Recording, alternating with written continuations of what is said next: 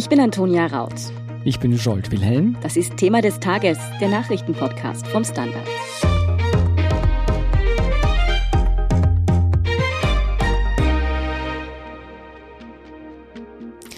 Egal wie man fragt, sei es im Berufsleben oder privat, irgendwie scheinen alle nur noch eine Frage im Kopf zu haben. Wie lange dauert diese Pandemie noch? Die Antwort darauf wird dir nicht gefallen, Scholz. Experten und Expertinnen sagen nie. Hm. Der Grund, die Corona-Pandemie hat sich jetzt langsam in etwas verwandelt, das man eine Endemie nennt. Und das heißt so viel wie Corona bleibt uns jetzt einfach erhalten. Was das genau bedeutet, das erklärt uns heute Klaus Taschwer vom Standard.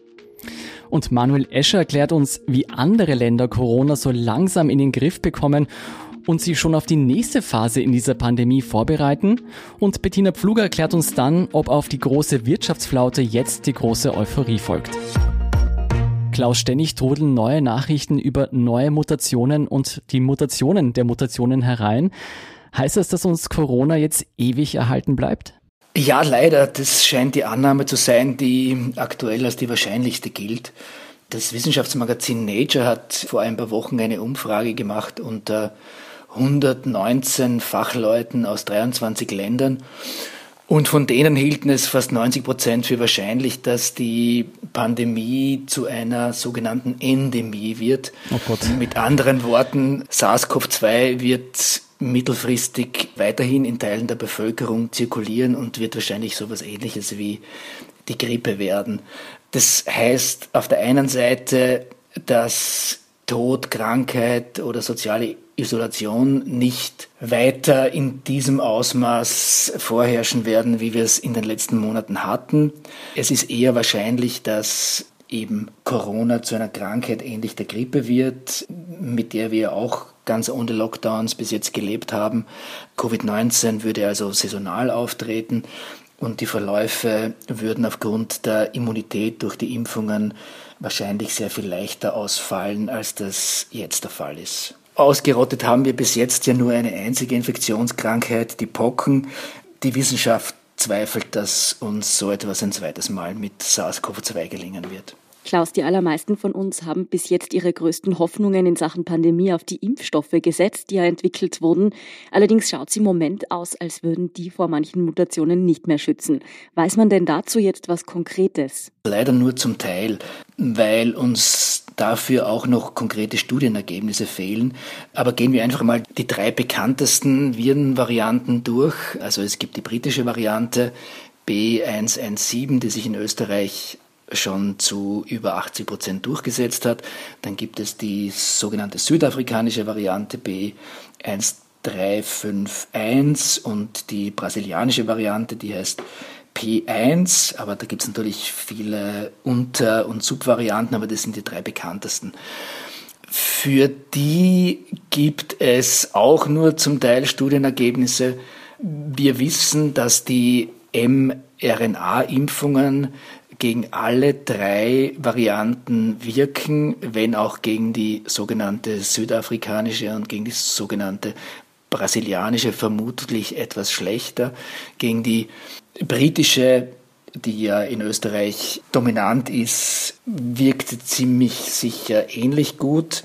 Bei AstraZeneca gibt es ein bisschen das Problem mit dieser Mutation namens E484K die sowohl bei der mhm. brasilianischen als auch bei der südafrikanischen vorkommt und die sich in Österreich, in Tirol, wie wir seit ein, zwei Wochen wissen, auch in die britische Variante eingebaut hat. Also ihr spracht von den Mutationen der Mutanten. Genau so etwas ist da passiert. Und diese Mutation E484K, die hat die unangenehme Eigenschaft, dass die immunevasiv ist. Das heißt, die kann die Wirkung von Impfungen beziehungsweise früheren Immunisierungen durch Infektionen etwas abschwächen. Aktuell geht man davon aus, dass die Impfstoffe nach wie vor wirken, halt nicht mehr ganz so gut, also die mRNA-Impfstoffe. Das heißt, man dürfte ziemlich sicher zumindest geschützt sein vor schweren Verläufen und alles Weitere ist leider ein bisschen unklar natürlich, was die weiteren Mutationen anbetrifft. Also da gibt es natürlich Dutzende, wenn nicht Hunderte verschiedene einzelne Mutationen in den Mutanten und wie sich das jeweils dann mit den Impfstoffen verhält, das wissen wir leider noch nicht. Die Antonia ist ja gerade in Tirol. Bitte nimm dich in Acht vor diesen neuen Mutationen der Mutationen. Mm. Klaus, ich höre aber schon heraus, das heißt, die Impfungen wirken zumindest zum Teil auch gegen diese neuen Mutationen, aber mit diesem einmaligen Peaks oder mit dem zweimaligen Peaks wird es nicht getan sein, da werden noch Impfungen nachfolgen? So sieht es zumindest mittelfristig aus. Es gibt bei all diesen Prognosen zwei große Unbekannte, nämlich einerseits, wie lang die Immunisierung, sei es durch eine Infektion, sei es durch Impfungen wirkt. Also wir wissen nicht, wie lang dieser Immunschutz gewährleistet ist, auch wenn sich das Virus jetzt nicht mutieren und verändern würde. Und die andere Unbekannte ist natürlich, wie sehr sich das Virus verändert, dass es möglicherweise so anders wird, dass sich die bisherigen Impfungen als nur mehr sehr schlecht wirksam erweisen. Es gibt einige Annahmen, unter anderem auch von Uwe Schaim, der BioNTech äh, gegründet hat und der diese erste mRNA-Impfung mit auf den ähm, Weg und auf den Markt gebracht hat. Der geht davon aus, dass bei den aktuellen Mutationen, also wenn sich da nicht mehr ganz viel ändert, es wahrscheinlich helfen würde, einfach ein drittes Mal mit einem ähnlichen oder mit einem anderen der zugelassenen Impfstoffe unter Anführungszeichen drauf zu impfen. Mhm. Alles Weitere wird man sehen und hängt eben davon ab, wie sehr sich das Virus selbst noch verändern wird. Aber du hast es vorher schon angesprochen, langfristig könnte es auch darauf rauslaufen, dass wir uns einmal im Jahr auch gegen Corona impfen lassen müssen, wie gegen die Grippe, oder habe ich das schon richtig verstanden? Das ist ein nicht ganz unwahrscheinliches Szenario. Möglicherweise wird die Frequenz ein bisschen geringer sein, weil das Grippevirus deutlich schneller mutiert als SARS-CoV-2. Das heißt, wir könnten einen etwas längeren Impfschutz haben und wie ich schon erwähnt habe, dürfte die Immunisierung, auch wenn sich das Virus verändert, davor schützen, dass wir schwere Verläufe haben, wodurch ja auch schon sehr viel geholfen wäre. Aber das ist ein, wie eingangs erwähnt, nicht unrealistisches Szenario, dass es, also dass Covid-19 eine ähnliche Erkrankung wird wie die Grippe, die eben saisonal auftritt und wo es in regelmäßigen Abständen sinnvoll ist, sich neu impfen zu lassen. Wissen wir denn schon, wie schnell sich diese Impfstoffe an diese neuen Corona-Mutationen anpassen lassen? Ja, das wissen wir. Also Ganz im Detail nicht. Äh, ich habe ähm, die Miterfinderin und Entwicklerin von BioNTech Pfizer, also dieses Vakzins, gehört, die meinte, das ist in vier Tagen sogar möglich. Also bei diesen mRNA-Impfstoffen geht es wirklich sehr schnell. Bei den sogenannten Vektorimpfstoffen rechnet man mit einigen Wochen, was auch wahrscheinlich dann sehr schnell gehen wird, sind die Zulassungsverfahren. Also da wird man nicht wieder Studienphase 1, 2, 3 machen müssen, sondern da wird wahrscheinlich eine relativ kleine Studie reichen. Das heißt, es wird auch in wenigen Wochen wahrscheinlich hinhauen. Das heißt, wir würden relativ geschwind so einen neuen Impfstoff am Markt haben. Das einzige Problem ist halt einfach das Virus, das sich weiter verändert und da wird es wahrscheinlich zu einem ständigen Wettlauf kommen zwischen der Nachjustierung der Impfung und den Veränderungen des Virus. Mm, trotzdem ist die Impfung im Moment wohl unsere größte und ja einzige Hoffnung, um wieder ein halbwegs normales Leben führen zu können. Dass da tatsächlich Hoffnung erlaubt ist, sieht man ja in anderen Ländern, wo bereits sehr viel geimpft wurde und der Alltag langsam wieder einkehrt. Manuel, was gibt's denn da für Beispiele? Naja, allzu groß ist die Palette nach wie vor nicht. Hauptsächlich muss man nach wie vor nach Israel schauen. Dort ist mittlerweile tatsächlich fast die gesamte Wirtschaft und das gesamte Leben wieder offen, wenn auch formell, vor allem für die Geimpften, aber vieles wird auch nicht kontrolliert. Trotzdem sinkt auch in den vergangenen Wochen der R-Faktor weiter, also es steckt ein Infizierter deutlich weniger als eine weitere Person an. Die ganzen anderen Kennzahlen sinken auch, die Zahl der Infizierten, Krankenhauspatienten, Intensivpatienten und so weiter. Das schaut also recht positiv aus. Andere Länder, die kleinere Öffnungsschritte versuchen, da springen vor allem die USA und Großbritannien ins Auge. Zwei Staaten, die auch relativ weit sind bei der Durchimpfung. Zu Großbritannien muss man sagen, dort schauen die Infektionszahlen derzeit sehr gut aus, was allerdings noch nicht maßgeblich an der Impfung liegen dürfte, sondern daran, dass das Land seit Weihnachten und bis jetzt in einem relativ harten Lockdown war. Da gibt es erst jetzt kleinere Öffnungsschritte, also kleinere unter Anführungszeichen. Wir werden wahrscheinlich froh, es werden Pubs und Restaurants aufgesperrt, es öffnen auch Fitnessstudios wieder. Im Mai sollen auch Kinos und dergleichen aufmachen. Also es geht schon voran, es geht nur halt schrittweise und relativ langsam voran. In den USA gab es ja kürzlich die zwei Meldungen der Seuchenbehörde CDC, dass einerseits Geimpfte einander ohne Maske wieder treffen dürfen. Das ist schon einige Wochen her. Vergangene Woche gab es auch die Mitteilung, dass Geimpfte wieder reisen dürfen. Allerdings soweit bisher natürlich vor allem im dortigen Inland, weil für die Auslandsreisen ja weiterhin die Quarantänebestimmungen gelten. Und dann muss man natürlich sagen, gibt es auch Länder, die zwar nicht zum normalen Leben zurückkehren, aber das normale Leben eigentlich immer hatten. Neuseeland und Australien fallen ins Auge. Die haben halt heute vor einem Jahr oder so um die Zeit herum andere Entscheidungen getroffen als viele andere Staaten, hatten auch heftige Lockdowns, aber haben schon einige Monate wieder ein sehr normales Leben. Mhm. Ja, wobei auch diese Länder natürlich das Glück haben, Inseln zu sein oder Inselstaatengruppierungen. Was Klaus vorher schon angesprochen hat und mir besonders in Erinnerung geblieben ist, ist der Begriff der Endemie, also dass diese Corona-Pandemie uns noch lange, lange Jahre begleiten wird. Wie ist es denn bei den Ländern, bei denen es jetzt bergauf geht? Bereiten die sich schon auf die nächste Phase vor, auf die dritte oder vierte Impfung oder gar ein jährliches Impfprogramm? Ja, das ist wieder sehr auffällig, glaube ich, wenn man den Blick nach Israel richtet. Es war ja Bundeskanzler Kurz gemeinsam mit der dänischen Premierministerin Mette Frederiksen vor einigen Wochen dort. Dabei ist er nicht nur draufgekommen, dass Dänemark wesentlich früher wesentlich mehr Impfdosen bekommt als Österreich, sondern auch darauf, dass vor allem Israel tatsächlich sich darauf vorbereitet, im Herbst oder nächstes Jahr, man weiß es ja nicht ganz genau, weitere Impfdosen den Leuten geben zu müssen, die sich dann möglicherweise gegen neue Varianten richten. Das ist auch ein Teil dieser Impfpartnerschaft, die Österreich, Dänemark und Israel da ja schließen wollen. Anderswo ist man zum größten Teil noch nicht so weit.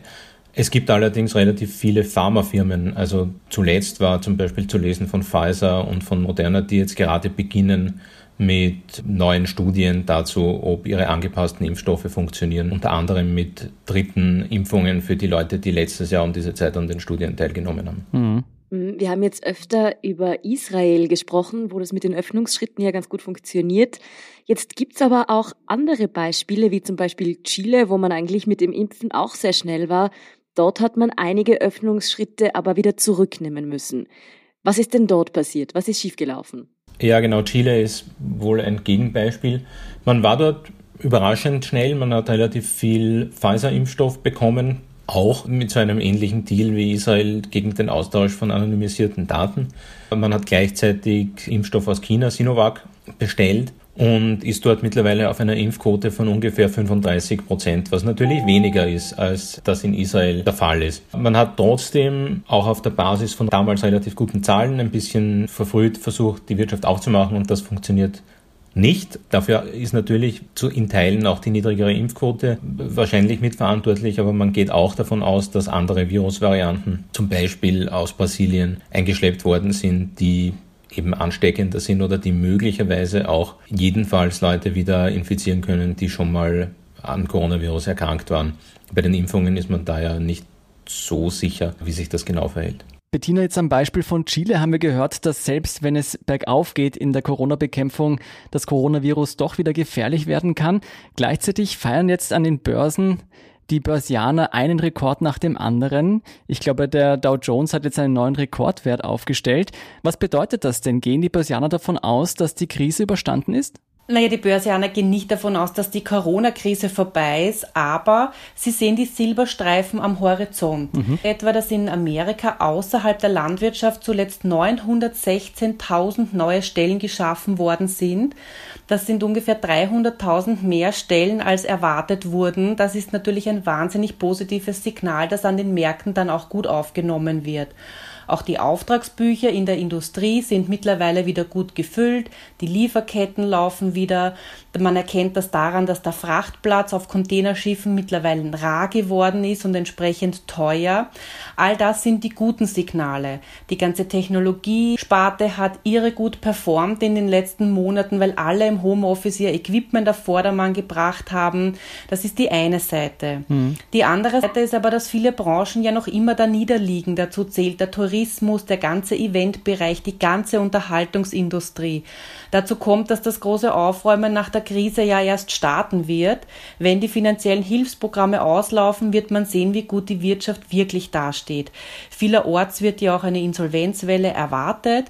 Interessant ist in Summe aber schon, dass die Corona-Krise an den Börsen nicht wirklich für einen Krisenmodus gesorgt hat. Zu Beginn, also ungefähr vor einem Jahr, hatten wir schon einzelne Tage mit abenteuerlichen Kursrutschen, die aber extrem rasch wieder aufgeholt wurden. In Summe haben die Börsianer einfach nur geschaut, welche Hilfspakete gibt es, wie reagieren die Notenbanken und haben sich dadurch von der Realwirtschaft etwas abgekoppelt. Ja, Realwirtschaft ist ein gutes Stichwort da spürt man ja von diesem Optimismus, der die Börsen irgendwie gerade dominiert, nicht so viel, oder? Naja, wie gesagt, das große Aufräumen kommt erst. Die Wirtschaft wächst hier und da schon, aber wir sind natürlich noch weit weg von den Wachstumsraten, die wir von vor Corona kennen. Die Arbeitslosigkeit verharrt auf einem hohen Niveau. Solange Gastro, Kultur und Tourismus nicht wieder zu Leben erweckt werden, wird sich daran jetzt doch einmal nicht viel ändern. Man erkennt aber schon, dass die Leute rausgehen und shoppen gehen, wenn die Geschäfte geöffnet sind, wenn wir also gerade alle nicht im Lockdown sind. Man sieht aber auch, dass Zutrittsbeschränkungen die Konsumlaune mindern. Man sieht das zum Beispiel bei den Friseuren recht deutlich. Da muss man ja den Eintrittstest vorweisen. Das war am Anfang, als die Friseure aufgesperrt haben, sehr okay. Da ging jeder testen, jeder hat die Haare schön. Gerade der Friseur ist etwas, das macht man nicht jeden zweiten Tag, sondern alle fünf, sechs, sieben, acht Wochen. Und jetzt, wo der erste Schwung vorbei ist, sieht man, dass die Friseure eigentlich keine nachhaltige Erholung wahrnehmen können. Und man wird halt sehen, wie das dann läuft, wenn viele Geschäfte wieder aufsperren. Wie lange dauert es, bis wir das Vertrauen haben, dass wir uns in einem Gastrobereich nicht anstecken? Wie lange dauert es, bis wir uns auf der sicheren Seite fühlen? Mhm. Auf die letzte Pandemie vor 100 Jahren, also die spanische Grippe, folgte ja ein enormer Wirtschaftsaufschwung in den 20ern. Steht uns denn jetzt eine ähnliche Euphorie bevor? So quasi die neuen Roaring Twenties. Na, das ist natürlich die große Hoffnung, dass es aus diesem Konsumstau, den es ja zweifelsohne gibt, weil so viele Geschäfte schon so lange geschlossen sind, dass dieser Konsumstau von einem Konsumboom abgelöst wird. Wann das soweit ist, lässt sich natürlich schwer sagen, denn solange wir die Pandemie nicht wirklich im Griff haben, es noch Reisebeschränkungen gibt, Quarantänepflichten gibt, wird sich daran nicht viel ändern. Aber wir kennen es ja von uns selber, wir sind hungrig aufs Meer, wir sind hungrig auf eine Bergtour. Also wenn vieles wieder möglich ist, wird auch vieles wieder getan werden. Dann kommt auch wieder sehr viel Geld in den Konsum, in die Wirtschaft. Viele Menschen sind aber natürlich auch vorsichtiger geworden und haben die Wichtigkeit eines Notgroschens erkannt. Ich möchte hier nur eine Zahl zur Einschätzung geben. In Deutschland sind die Bankeinlagen der privaten Haushalte von Jänner des Vorjahres bis heuer in den Jänner um 182 Milliarden auf 1,73 Billionen Euro gestiegen. Wir horten also alle wahnsinnig viel Geld. Dieses Geld wird in den Konsum fließen. Wahrscheinlich nicht alles, weil wir auch gesehen haben, dass ein Notgroschen nicht schlecht ist. Aber wir werden sehen, wie lange die Beschränkungen dauert, wie lange es dauert. Experten gehen davon aus, dass es eben diese vorförmige Erholung gibt. Es geht schnell runter, dann schnell wieder rauf. Dann gibt es auch diese Variante, dieses Nike-Swoosh, sozusagen, es geht runter und stetig, aber doch bergauf. Das lässt sich halt so lange nicht wirklich prognostizieren, solange wir mit dem Modus Lockdown, Lockdown-Ende, Ausgangsbeschränkung, Impfen, Impfen stockt etc. kämpfen. Also wenn ich das richtig verstehe, die Börsianer hoffen auf eine rasche Erholung und das sieht man auch an den enormen Aktienpreisen. Gleichzeitig kann eigentlich niemand so genau sagen, was uns erwartet. So könnte man es gut zusammenfassen. Ich hoffe jedenfalls, dass wir alle lernen werden, mit dieser Endemie umzugehen. Nicht nur die Börsianer, sondern auch wir in der Realwirtschaft und im realen Leben.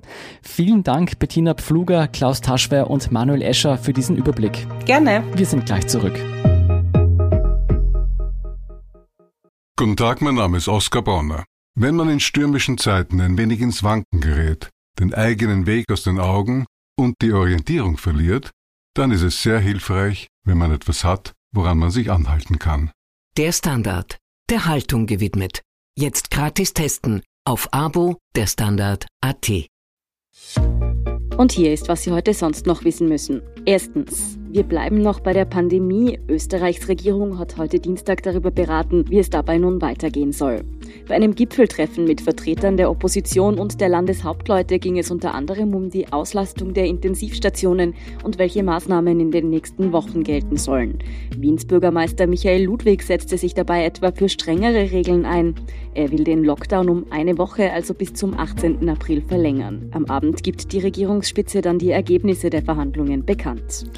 Darüber werden wir sicher berichten. Zweitens, die USA und der Iran verhandeln zum ersten Mal seit sechs Jahren über das Atomabkommen.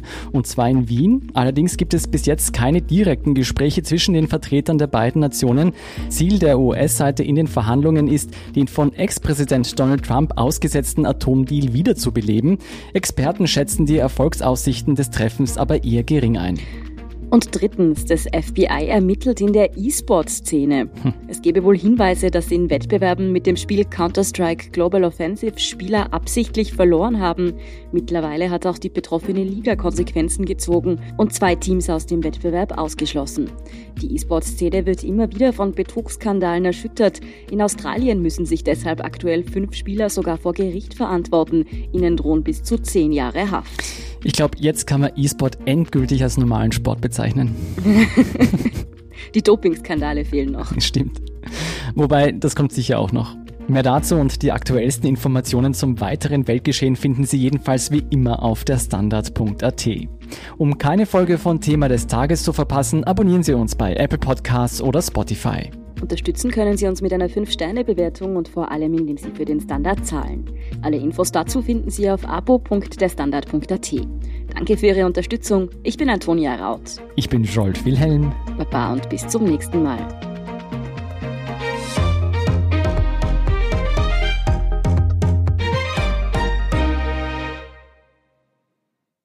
Guten Tag, mein Name ist Oskar Bonner. Wenn man in stürmischen Zeiten ein wenig ins Wanken gerät, den eigenen Weg aus den Augen und die Orientierung verliert, dann ist es sehr hilfreich, wenn man etwas hat, woran man sich anhalten kann.